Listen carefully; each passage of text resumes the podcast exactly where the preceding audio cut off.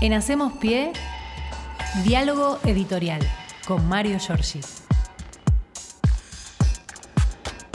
Buenos días, Mario. Buen ¿Cómo día. estás? Buen ¿Cómo día. están amigos? Buen día, Muy ¿cómo bien. va todo? ¿Bien? Perfecto. Bueno, acá estamos nosotros, efectivamente, parece que va a haber lluvia hasta el fin de semana, ¿no? Sí. Dicen. Sí, así dicen. Hasta el viernes por lo menos va a haber agua. Bueno, vamos a ver si hay algo que va para atrás en la República Argentina. El gobierno le dio 24 horas a mm, los principales productores y distribuidores de alimentos para que retrotraiga mm, eh, o que justifiquen cuáles son las causas por las cuales hubo alzas de entre el 10 y el 30% en algunos productos. Eh, ayer decíamos o marcábamos esta particularidad que tiene la Argentina de eh, el presidente de la Nación señalando que iba a salir a pelearle a la inflación y este, en esos cinco días o dos o tres días, no sé cuántos fueron, sí. este, se produjeron remarcaciones, incluso hasta dos o tres durante el mismo día en las listas de precios. Realmente, mm, este, más allá de la voracidad de- por la recaudación, la falta de sensibilidad de personas que son seres humanos, que deben tener empleados, mm, deben tener este, trabajadores o familia, eh, tal vez no tengan problemas desde el punto de vista económico como para poder sostener una o dos o tres comidas todos los días, un desayuno, un almuerzo, una cena, pero este, carecen absolutamente de solidaridad. De todas maneras, eh, como ya también señalábamos estos días, tan difícil es que se vuelva para atrás eh, con, cuando te marcaron la cancha con estos montos, que uno este, no deja de tener cierta preocupación. Así que vamos a estar atentos a eso. Ayer una conferencia de prensa del ministro Culfas para reclamar efectivamente este retroceso y veremos si se cumplen, más allá de que hay otras medidas que este, se están poniendo en marcha en un escenario muy, muy complicado, al que todavía no afectó la guerra entre Rusia y Ucrania. Esto también hay que decirlo. ¿no? Están, lo- dibujando todavía no llegó. están dibujando en función de, es un paraguas abierto, y este, eh, por cierto que hay este, mucha especulación, pero además hay una línea delgada que baja desde la orientación misma de lo que quiere hacer Estados Unidos con el tema de la guerra, que mm, este, apuesta a que no termine. El fenómeno es este, extender la guerra, Claro. Que es una forma de extender el negocio. ¿no? Eh, la Unión Europea, este, realmente una posición precaria desde el punto de vista político y geopolítico, aceptando al mismo tiempo las sanciones que se dirigen a la Unión Soviética y sancionar a sus pueblos a partir justamente de los costos elevados que va a tener la energía, el alimento este, y la necesidad de comprarle a quien no, sino los Estados Unidos, este, gas este, natural, licuado o este, también granos y demás.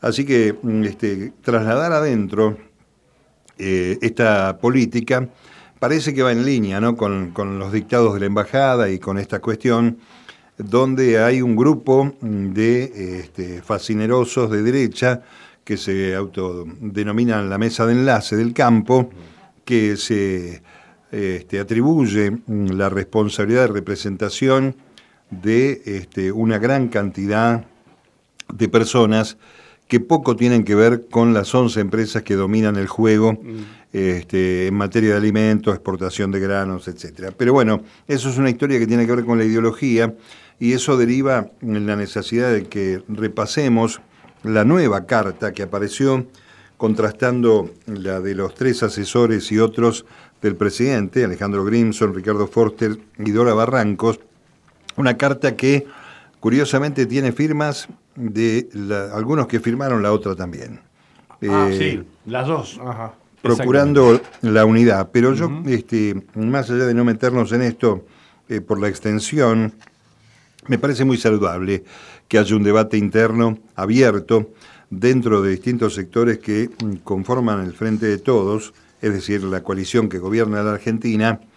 Y también es cierto que mm, en el fenómeno de la llamada moderación no termina nunca habiendo soluciones, porque mm, este, digamos que para hacer una tortilla decía, creo, en general, siempre es necesario romper algunos huevos. Y para construir, eh, para construir una respuesta política a las demandas que tiene la sociedad argentina, y alguno con alguno te tenés que este, pelear, o por lo menos este, discutirlo, ponerlo, discutirlo, este, en una situación donde el consenso eh, es muy difícil, o por lo menos planteado de entrada, y yo creo que en ese sentido este, coincido con, con muchos de los contenidos de este texto que ha presentado este grupo que firman, entre otros, Teresa Parodi, Eduardo Basualdo, Liliana Herrero, Roberto Salvareza, el exministro de Ciencia, Adrián Paenza, eh, colegas como Cintia García, el científico galardonado extraordinario Alberto Kornblit,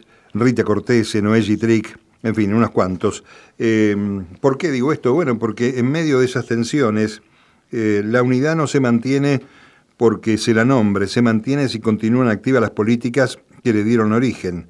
Hay unidad porque hay otra cosa que justifica que la unidad exista. Esa cosa son las políticas que la estructuraron. Eh, y están hablando de, efectivamente, esos sacudones que para muchos significó, sobre todo el gobierno de Néstor Kirchner, en materia de tomar decisiones, decisiones que no solamente pasaron por la economía, eh, decisiones como bajar el cuadro de Videla este, en Campo de Mayo, decisiones como pagarle al Fondo Monetario Internacional y buscar políticas de crecimiento, y también este, las políticas públicas que en materia de derechos eh, fueron ampliados durante el periodo 2003-2015. Bueno, eh, aquí está buena parte de los protagonistas de ese periodo, donde efectivamente eh, hubo gente que la este, pasó mejor o peor, los que tienen responsabilidad en materia económica la pasaron muy bien, recaudaron muy bien, es más, diría que recaudaron peor en el, durante el gobierno de Macri que este, lo que recaudaron con, con el periodo de 12 años kirchnerista, y sin embargo este, apoyan ese modelo neoliberal que es el modelo de este, la ausencia del Estado en materia de control. Y a partir de sucesos como el de Vicentín, que varias veces lo tomamos acá, en adelante, eh, cuando Pino Solanas denunciaba que por el puerto de Vicentín ingresaba cocaína, marihuana, se evadía impuestos, se triangulaba la exportación de granos y había hasta trata de personas en riesgo porque no se sabe quién controla esos puertos, me parece que esta carta que apareció ahora lo que está reclamando efectivamente es que este, este proceso eh, de consensos tiene que tener alguien que se haga cargo con su responsabilidad de resolver con la tutela del Estado. son políticas públicas, son políticas públicas que muchos apoyamos en la elección del año 2019 y este, efectivamente reconociendo el esfuerzo, la pandemia, algunas iniciativas en favor de los intereses de todos los argentinos, no es menos cierto que hay un punto donde el fenómeno del consenso o de la moderación este, se opone a los intereses del pueblo que lo llevaron al presidente y a la vicepresidenta a la victoria electoral en el año 2019. Así que es un documento que va a traer cola, seguramente, este, pero está bien, porque mm, eh, al mismo tiempo que señalo esto, señalo que hay mm, eh, vasos comunicantes en eh, las líneas inferiores del Frente de Todos, procurando, no sé si un acercamiento entre el presidente y la vicepresidenta, sí caminos conducentes para que las políticas y la gestión de gobierno siga adelante, por supuesto, como decíamos ayer, bombardeada por la oposición, que incluye obviamente la, pata mediática y la pata del campo, desde que asumió prácticamente Alberto Fernández. ¿no? Así que bueno, ese es uno de los temas políticos que me parece es una de las claves del día. Y después, eh, hoy tenemos una actividad en el Congreso que tiene que ver con el Consejo de la Magistratura las comisiones de asuntos constitucionales eh, y eh, de justicia que encabezan Snopek y Parrilli van a tratar el pedido de la Corte Suprema o, mejor dicho, el proyecto del Poder Ejecutivo para frenar esa intromisión de la Corte Suprema en la legislación. No es el poder del Estado eh, más atrasado en la República Argentina. Hoy también en el boletín oficial salió eh, un decreto del presidente de la Nación que releva a la interventora de la AFI para que pueda revelar los secretos y este, la confidencialidad, porque tiene que presentárselo, va a hacer con un escrito, creo que está ahora más o menos, eh, con un escrito ante el juez eh, federal Marcelo Martínez de Giorgi. Cristina Camaño va a presentar eh, su testimonio respecto del espionaje ilegal. Ustedes saben que la AFI está intervenida para evitar este, designaciones hasta que se aclare el comportamiento que tuvo en forma ilegal eh, la conducción macrista, ¿no? Mauricio Macri con Gustavo Arribas y Silvia Magdalani. Entonces este, sigue intervenida la AFI, no se ha designado titularidad, eh, no hay señor 5 ni señora 8 o lo que fuere, sino que hay una intervención que ahora tiene este, la facultad de declarar ante el juez eh, creo que va a presentar ese escrito con todos los detalles de todos los, elementos que han aparecido durante mm, estos dos años que tienen eh, que tributar, bueno, es como Pi. Uno siempre tiene este, un reparo, ¿no? Cuando alguna cosa llega ahí, pero de todas maneras este, es muy saludable que el juez le haya pedido contribución y prueba para avanzar en esta investigación, que además tiene varias ramificaciones, entre ellas la de la provincia de Buenos Aires, donde recordemos que mm, eh, la famosa Gestapo o la Mesa Judicial Vidal Macrista eh, también está siendo investigada por otro juez federal de La Plata, al que lo están empujando para que termine mandando también a Comodoro Pi, donde está el fenómeno del forum shopping. Bueno, en fin, eh, tenemos mucha actividad de agenda en el día de hoy. Hay un paro de 24 horas de los trabajadores de la salud en la ciudad de Buenos Aires. Eh, hay además, como contraste de esto, un encuentro paritario de los trabajadores de la salud de la provincia de Buenos Aires para acordar con el gobierno bonaerense cómo sigue la negociación salarial. Y también hoy va a haber al mediodía una movilización de los excombatientes. Eh, ayer le dieron recordábamos en el programa un reconocimiento al CECIM de La Plata, hoy van a ir a la Corte Suprema de Justicia para pedir que la Corte, que también eh, hace dormir la justicia en los cajones, se expida frente al tema de torturas a soldados de su propia tropa por parte de los jefes. Estamos hablando del ejército argentino, de las Fuerzas Armadas Argentinas en Malvinas, en el año de los 40 años de Malvinas y este, hace casi un año que está paralizada. Allí hubo desde abusos sexuales hasta torturas y tormentos de la misma magnitud que las Fuerzas Armadas aplicaron en los centros clandestinos de detención. Hubo estaqueos medievales. Sí, sí, Además este, hay este, narraciones... Hay de estaqueos medievales en Malvinas. Hay este, realmente una cantidad de testimonios que son sumamente dolorosos y que recordemos pagó muy caro el soldado argentino que estuvo en Malvinas en su regreso, una lista de suicidios, de situaciones de salud mental complicadas. Bueno, estamos esperando que este, primero se reconozca este también como un delito de lesa humanidad, que no prescriba, no prescriba claro. y que aquellos que están allí paguen con su responsabilidad. Hay este, jefes notables, algunos llegaron a la actividad política, como Aldo Rico, eh, que tuvieron o podrían haber tenido alguna acción en este sentido. Déjeme pasar un chivo porque es muy importante. Hoy es 22, usted sabe que la 22 es la hinchada de gimnasia, que Eve Bonafini es hincha de gimnasia, que Bonafini jugó en gimnasia, su compañero de vida. Entonces hoy se va a inaugurar un mural en el estadio de homenaje a las madres de Plaza de Mayo.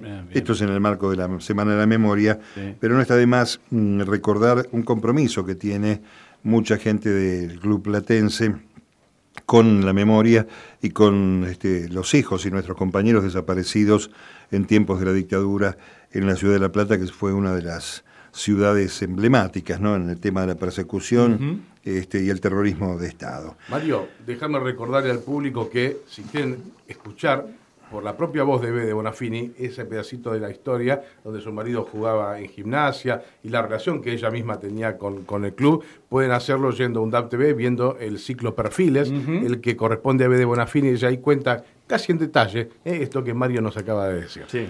Bueno, y mm, bueno, no mucho más. Eh, hoy hay actividad mm, del radicalismo, el radicalismo metiéndonos un poco en la cuestión política, ya hablamos del Frente de Todos, los intendentes radicales tienen un foro hoy en Parque Norte. Es una este, fecha clave para ir trazando el destino que quiere darle la Unión Cívica Radical a su futuro como partido político eh, en su sociedad con la derecha en la Argentina, donde no le ha ido muy bien, eh, salvo este, que han ganado las elecciones, pero perdieron buena parte de la identidad este, bajo el mando del PRO, o propuesta republicana, como es el nombre del partido que preside Patricia Bullrich. Hoy los intendentes eh, van a debatir y consensuar primero su agenda municipal y después cómo se va a integrar la Unión Cívica Radical a futuras instancias de gobierno. Este es un dato clave, ¿no? Este, porque muchos de los que apoyaron al, a Juntos, como se llamó en la provincia de Buenos Aires en el, en el formato electoral del año pasado, fueron los intendentes, creo que son eh, más de 40 los intendentes eh, bonaerenses radicales que apoyaron a Facundo Manes este, y en sus partidos, partidos este, no, políticos, sino el partido, cada uno de sus partidos que, comandan como intendentes, hicieron campaña eh, por la recuperación del radicalismo. Así que habrá que estar muy atento porque esto va a terminar a las 6 de la tarde, a las 8 de la noche más o menos con un cierre por Morales.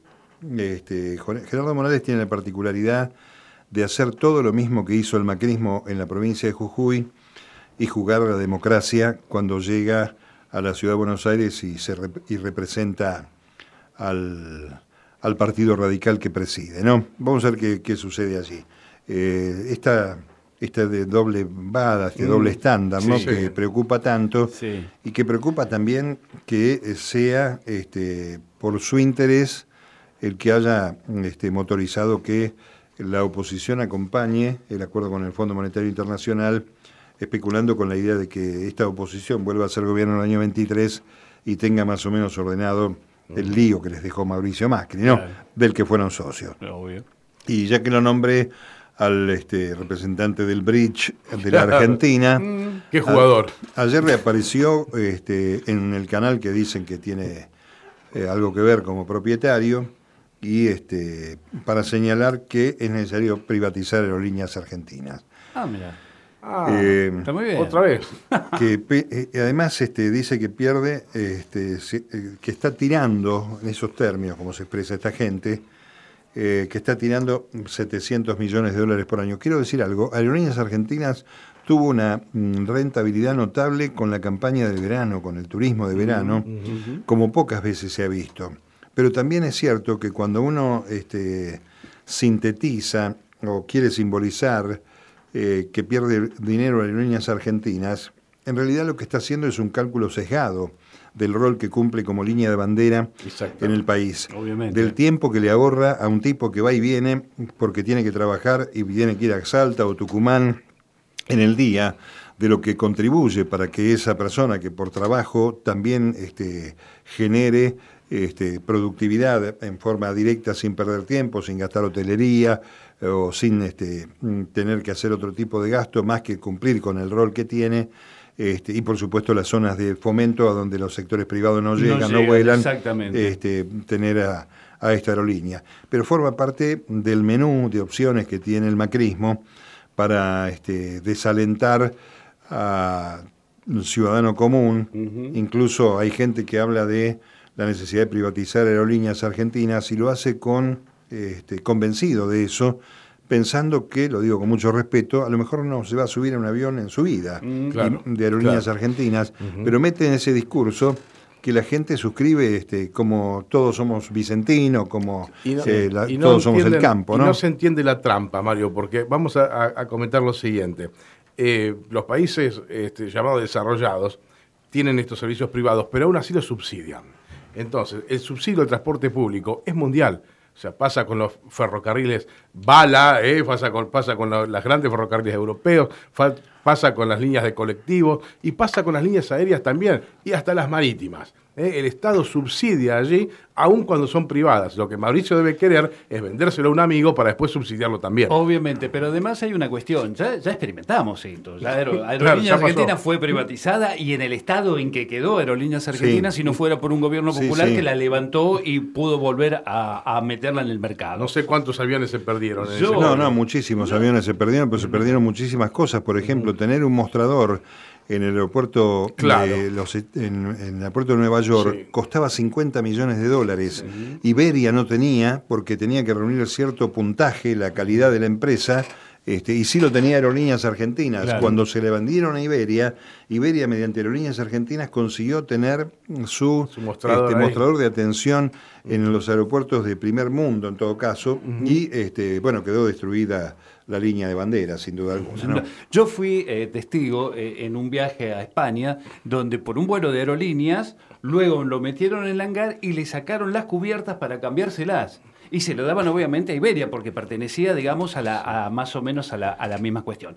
Así que, digo, la experiencia que hemos tenido con la privatización ya... Privatización y desguace al mismo tiempo. ¿no? Exactamente. Bueno, Ya pero y, después el, el proceso este, que sigue andando, porque la verdad que sigue andando con otro control ahora, el proceso de Flybondi, con pilotos griegos, este, con este, subalternancia salarial, con la falta de técnico. Precarización, este, eso es lo que y, siempre este, buscan.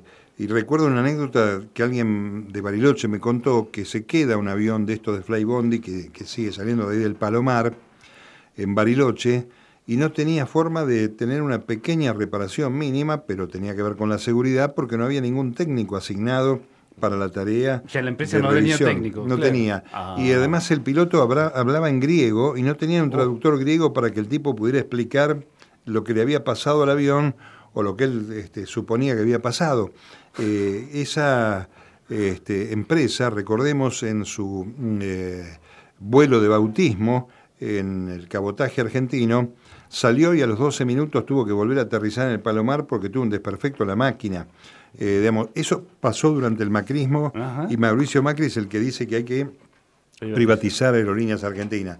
Lamentablemente nosotros tenemos que tener presente mucha memoria y desde luego, más allá de la situación interna del Frente de Todos, que ojalá eh, modifique la propuesta sobre todo eh, para los intereses populares, para los que fueron votados, la verdad que volver a pasar por una experiencia más grave aún de la que vivimos entre los años 2015 y 2019 puede ser realmente terminal para muchas cosas. ¿eh? duda, Nosotros duda. estamos en una universidad pública, aquel hombre que decía para qué tantas universidades o que los pobres no llegaban, damos este, fe de que eso es falso absolutamente, de falsedad total, y tenemos que hacer votos como para que este, se reconstruya el campo popular, tanto en la propuesta eh, política electoral, pero sobre todo en dar respuesta a tantos argentinos que la están pasando bastante mal. ¿no? Es cierto, es cierto. No tengo mucho más para el día de hoy, compañeros. bien, sí, este, seguir trabajando. Tenemos una semana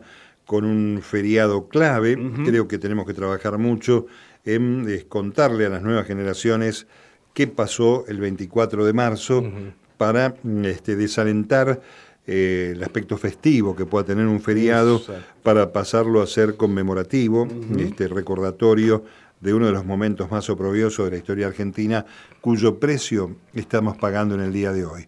Porque todos estos que están suscribiendo privatizaciones, propuestas este, de este, achicamiento del Estado, de cerrar este, este, la mano de obra este, con valor agregado en la industria y demás, son los mismos tipos que suscribieron el proyecto económico que terminó con la vida de 30.000. Y si no, este, se puede googlear y leer la carta de la Sociedad Rural Argentina al gobierno militar de, de Videla. Bueno, ya tal con cual. eso es suficiente. para Hay pruebas suficientes, pruebas suficientes, efectivamente.